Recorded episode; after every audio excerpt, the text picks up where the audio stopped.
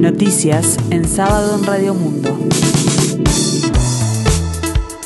Informa Gustavo Pérez de Rueta.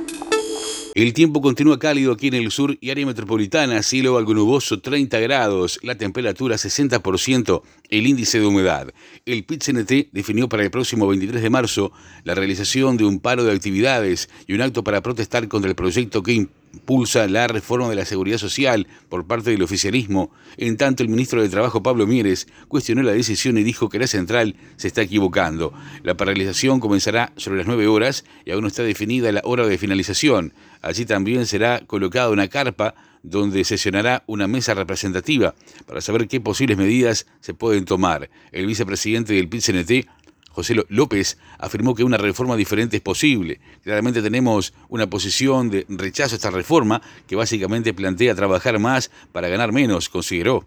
En ese sentido, sostuvo que el gobierno no entabló el diálogo social para poder presentar el proyecto en el Parlamento. En tanto, el ministro de Trabajo, Pablo Mieres, cuestionó la medida anunciada y dijo que el movimiento sindical se está equivocando en oponerse a una reforma que logra mejoras significativas en los trabajadores de menores ingresos.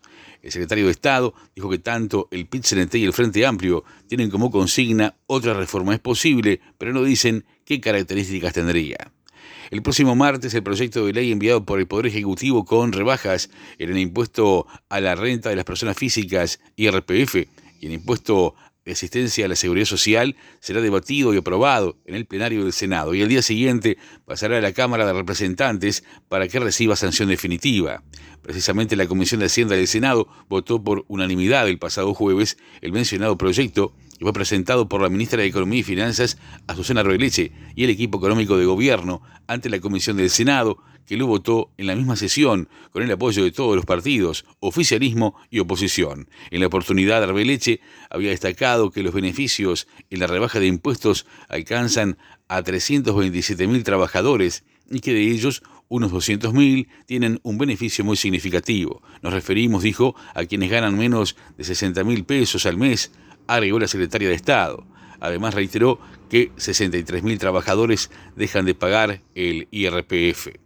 El director de la empresa Stiller, Marcos Taranto, calificó la obra portuaria de Terminal Cuenca del Plata como la más grande del país en el sector privado, consistente en un muelle de siete cuadras y una playa de maniobra de 23 manzanas. La constructora uruguaya será la encargada de la obra civil en consorcio con la portuguesa Mota Engil para el proyecto de ampliación de Terminal Cuenca del Plata, presentado el pasado viernes y que le permitirá operar 3 millones de contenedores al año. Taranto dijo a Informativo Uruguay de las radios públicas que la obra consiste en un nuevo muelle de 730 metros de largo, perpendicular al actual muelle de TCP y la escollera Sarandí.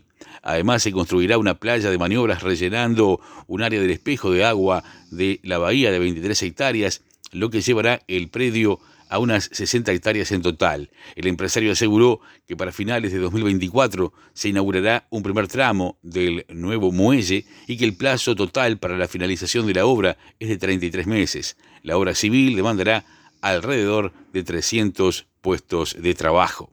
La aerolínea de bandera de la República Argentina, Aerolíneas Argentinas, volverá a volar desde el Aeropuerto Internacional de Ceiza hasta el Aeropuerto Internacional de Carrasco a partir del próximo mes de abril. Aerolíneas Argentinas contará con tres frecuencias semanales hacia Uruguay los lunes, miércoles y domingos.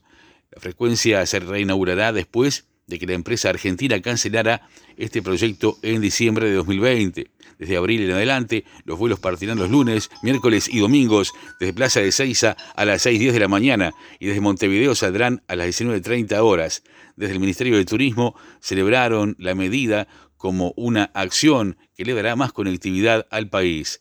Entre los principales destinos internacionales que se podrá viajar sin la necesidad de hacer escala en el país vecino están las ciudades de Roma, Nueva York, Miami, Cancún, Punta Cana, La Habana y vuelos domésticos a destinos argentinos. La Iglesia Católica anunció la beatificación de Monseñor Jacinto Vera, acto que tendrá lugar el 6 de mayo en el Estadio Centenario. El Arzobispado de Montevideo informó que se realizarán diversas actividades a lo largo del año con la mirada puesta en Jacinto Vera y su consagración como beato. El 6 de mayo es la fecha que se corresponde con el aniversario de su fallecimiento. El cardenal Daniel Sturla, máxima autoridad de la Iglesia Católica de Uruguay, explicó que la ceremonia se desarrollará ante la tribuna olímpica del Estadio Centenario y la convocatoria empezará a las 15 horas, con algunos shows artísticos previos. Media hora más tarde se prevé dar inicio a una oración colectiva para posteriormente comenzar a la hora 16 con la celebración de la Santa Misa y el rito de su beatificación, explicó. Este sábado prosigue la segunda fecha del torneo competencia correspondiente al Campeonato Uruguayo de la Segunda División Profesional 2023. En esta jornada se jugarán tres partidos, Rampla Juniors Uruguay-Montevideo desde las 9.45 en el Estadio Olímpico, Sudamérica Albion en el Audurio Varela desde las 17 horas y finalmente a las 21.50 Miramar Misiones recibirá a Potencia en el Parque Palermo. Los restantes dos encuentros se disputarán el domingo a las 17 horas, Cerrito recibirá a Tacuarembó en el Parque Palermo, mientras que a las 19 horas, Rentistas recibirá en su complejo a Juventud de las Piedras. En la víspera hubo goleada de progreso que derrotó por 5 a 0 a su rival. El presidente chino Xi Jinping ha culminado un largo proceso para lograr un poder absoluto en China después de que la Asamblea Nacional Popular le designase para un tercer mandato de cinco años, 2023-2028, inédito para sus predecesores. Tras ratificar su puesto como secretario general del Partido Comunista Chino en el vigésimo Congreso de la Formación celebrado el pasado octubre, Allí controla también la Comisión Militar Central, cargo que equivale al de jefe de las Fuerzas Armadas, lo que ratifica un dominio incuestionable sobre los tres brazos del poder, el Estado, el partido y el ejército. Una yapa deportiva, Progreso derrotó 5 a 0 al equipo de Atenas de San Carlos. El tiempo continúa cálido aquí en el sur, cielo algo nuboso, 30 eh, grados la temperatura, 60% el índice de humedad. Para el resto del día tendremos cielo claro y algo nuboso, periodos de nuboso, probable formación de tormentas aisladas. La máxima esperada para hoy 37 grados. Para mañana domingo 12 de marzo de 2023, la mínima será de 26 grados, la máxima de 36. Tendremos cielo algo nuboso y en la tarde-noche cielo claro y algo nuboso, altas temperaturas.